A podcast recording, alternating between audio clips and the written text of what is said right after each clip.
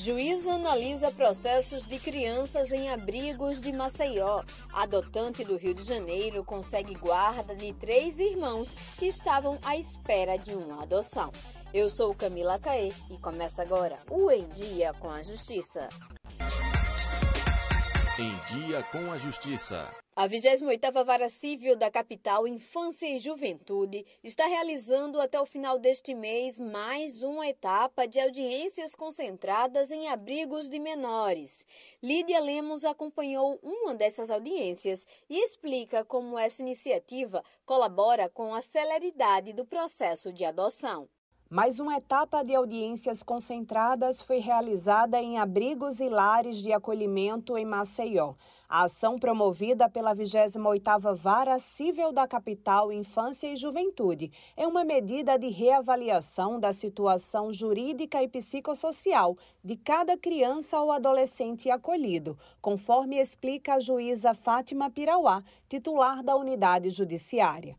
Olha, a importância é extraordinária, né? Porque a gente está no ambiente em que estão as crianças, né? A gente percebe, eles ficam muito mais à vontade.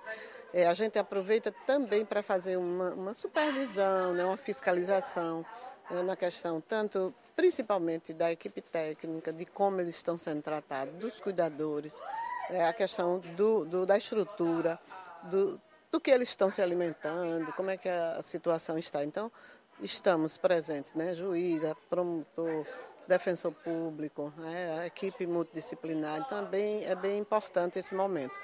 E essa reavaliação, né, porque é uma reavaliação da situação de cada um, para que eles não demorem muito na, no acolhimento. Né? O, a definição da situação de cada criança e de cada adolescente que está acolhido, ela tem que ser assim o mais rápido possível.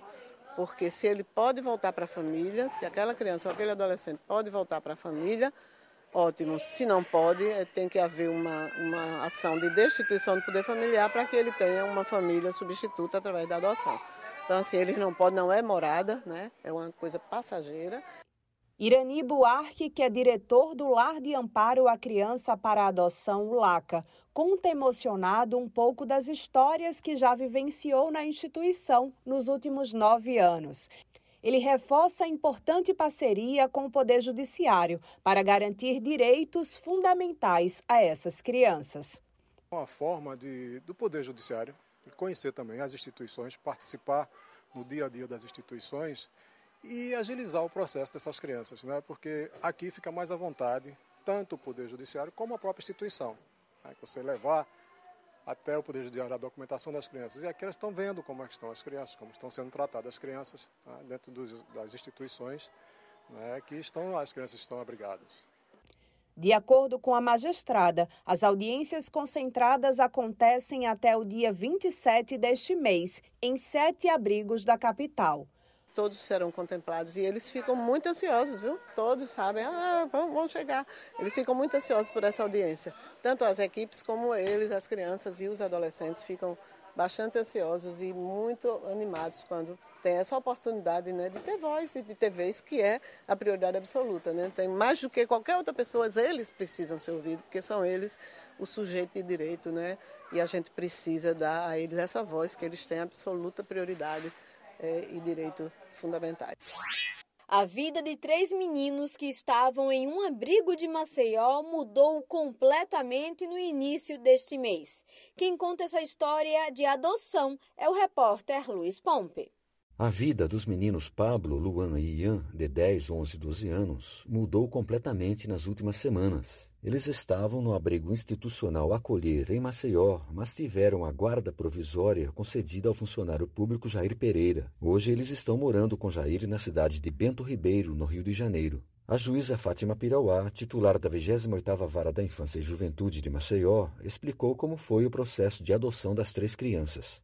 Primeiro fez umas chamadas de vídeo, fez uma abordagem, né, para que a gente visse se havia mesmo empatia entre adotante e adotados. Isso foi favorável, foi positivo. Autorizamos a vinda dele a Maceió, ele ficou aqui um período de 10 dias com essas crianças. Nossa equipe ficou acompanhando e também foi bastante positiva o, o relacionamento entre adotante e adotados. Eles realmente ficaram muito felizes, né? já se sentindo filhos e ele o pai. Então, concedemos uma guarda provisória e autorizamos a ida deles para é, o Rio de Janeiro. Poderia, inclusive, a gente só expedir uma carta precatória para que a equipe de lá fizesse um estudo né, durante 90 dias, que é mais ou menos uma data que a gente dá, um prazo que a gente dá de estágio de convivência, que a adoção é uma coisa importantíssima né, e é irrevogável. Depois que você dá a sentença, prolata a sentença de adoção, determina a expedição do mandado de cancelamento do registro anterior das crianças e um novo registro com o novo pai, a nova família, isso não pode mais voltar atrás, é irrevogável, né? passa a ser filho com todos os direitos e todos os deveres de qualquer outro filho, biológico ou não. Pirauá destacou que os vídeos produzidos pela comunicação do Tribunal de Justiça têm contribuído muito para as adoções possíveis. Normalmente, todas essas adoções que a gente poderia até chamar tardia, mas a gente não gosta de usar essa expressão, no nosso projeto é adoções possíveis. Normalmente é depois que veio o vídeo. É, aquela pessoa viu aquele vídeo, se interessou, achou interessante a fala deles, o jeito deles, né? Porque uma coisa é você saber que a gente tem tantas crianças e adolescentes acolhidos, outra é você ouvir aquela criança, é você ver. Né? Você ouvia falar dela o que ela gosta, quais são os sonhos, quais são as preferências. E aí você cria, né, naquele momento, uma, uma empatia, né, uma simpatia por aquela criança. E é isso que faz o início do vínculo afetivo e é isso que se transforma nesse vínculo de pai, de filho, de mãe, de filho. É muito importante esse projeto, muito, muito mesmo. Tem dado muito certo e tem dado resultados muito satisfatórios para essas crianças e adolescentes que têm poucas chances de serem adotados. O Em Dia com a Justiça fica por aqui. Para saber mais sobre as notícias do Judiciário Alagoano, é só acessar tjl.juiz.br e seguir o Tribunal de Justiça nas redes sociais. Até mais!